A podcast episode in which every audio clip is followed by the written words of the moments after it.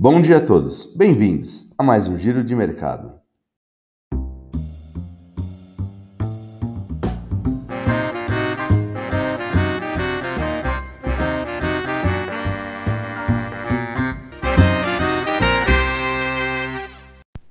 E na semana em que tivemos a divulgação marcada pelos dados de inflação de Brasil e Estados Unidos, além de muita, mas muita volatilidade nos mercados globais, o Ibovespa encerrou em alta de 1,7%, cotado em 106.924 pontos. Lá fora, os índices conseguiram fechar mais uma semana no território negativo, mesmo após uma forte recuperação na sexta-feira. Na economia brasileira, o destaque ficou para a divulgação do IPCA, o índice de inflação oficial do país, reafirmando que a inflação também continua bastante elevada por aqui, atingindo 1,6% na variação mensal e 12,3% nos últimos 12 meses acumulados. Além disso, o Banco Central publicou a ata da sua última reunião do Copom e reforçou a sinalização de uma pausa no ciclo de aperto em breve, que deve ser calibrada de acordo com os dados da inflação dos próximos meses. Já nos Estados Unidos, a semana foi de divulgação de importantes dados de preço também. O índice de preços ao consumidor, o CPI, subiu a um ritmo anual de 8,3% em abril, um pouco acima das expectativas. Embora mostre uma redução na margem em relação a março, que foi de 8,5%, a inflação ainda se mantém um dos maiores patamares dos últimos 40 anos. Esses resultados mostram que a inflação americana permanece em níveis historicamente altos, reforçando a avaliação de aperto intenso da política monetária do Federal Reserve ao longo dos próximos meses.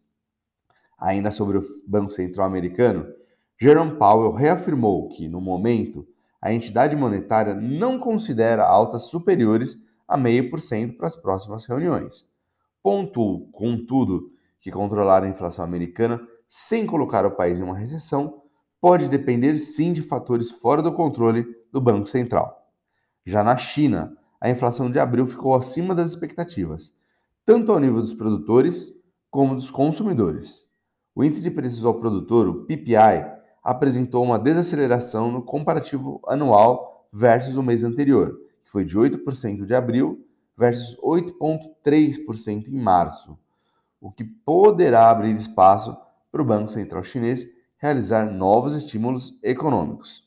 Lockdowns e inflação global de alimentos foram os principais fatores para acelerar a inflação lá na China. E os dados fracos de exportação, que cresceram no seu menor ritmo desde junho de 2020, mostram que o setor comercial da China, que responde por cerca de um terço do PIB de lá, está perdendo força à medida que os bloqueios em todo o país travaram as cadeias de suprimento. Ainda na semana passada por aqui, o dólar fechou em queda de menos 0,36% cotado em R$ 5,06. Para essa semana, aqui no Brasil, o destaque fica para a divulgação das estatísticas fiscais. Devido à greve do Banco Central, continuam suspensas as divulgações do Focus, do Boletim Focus. No cenário internacional, os destaques ainda vão ser a inflação ao consumidor na zona do euro e a inflação ao produtor na Alemanha, referentes ao mês de abril. Bom, pessoal, o giro de mercado de hoje termina aqui. Tenham todos um bom dia, uma ótima semana de trabalho e um forte abraço, pessoal!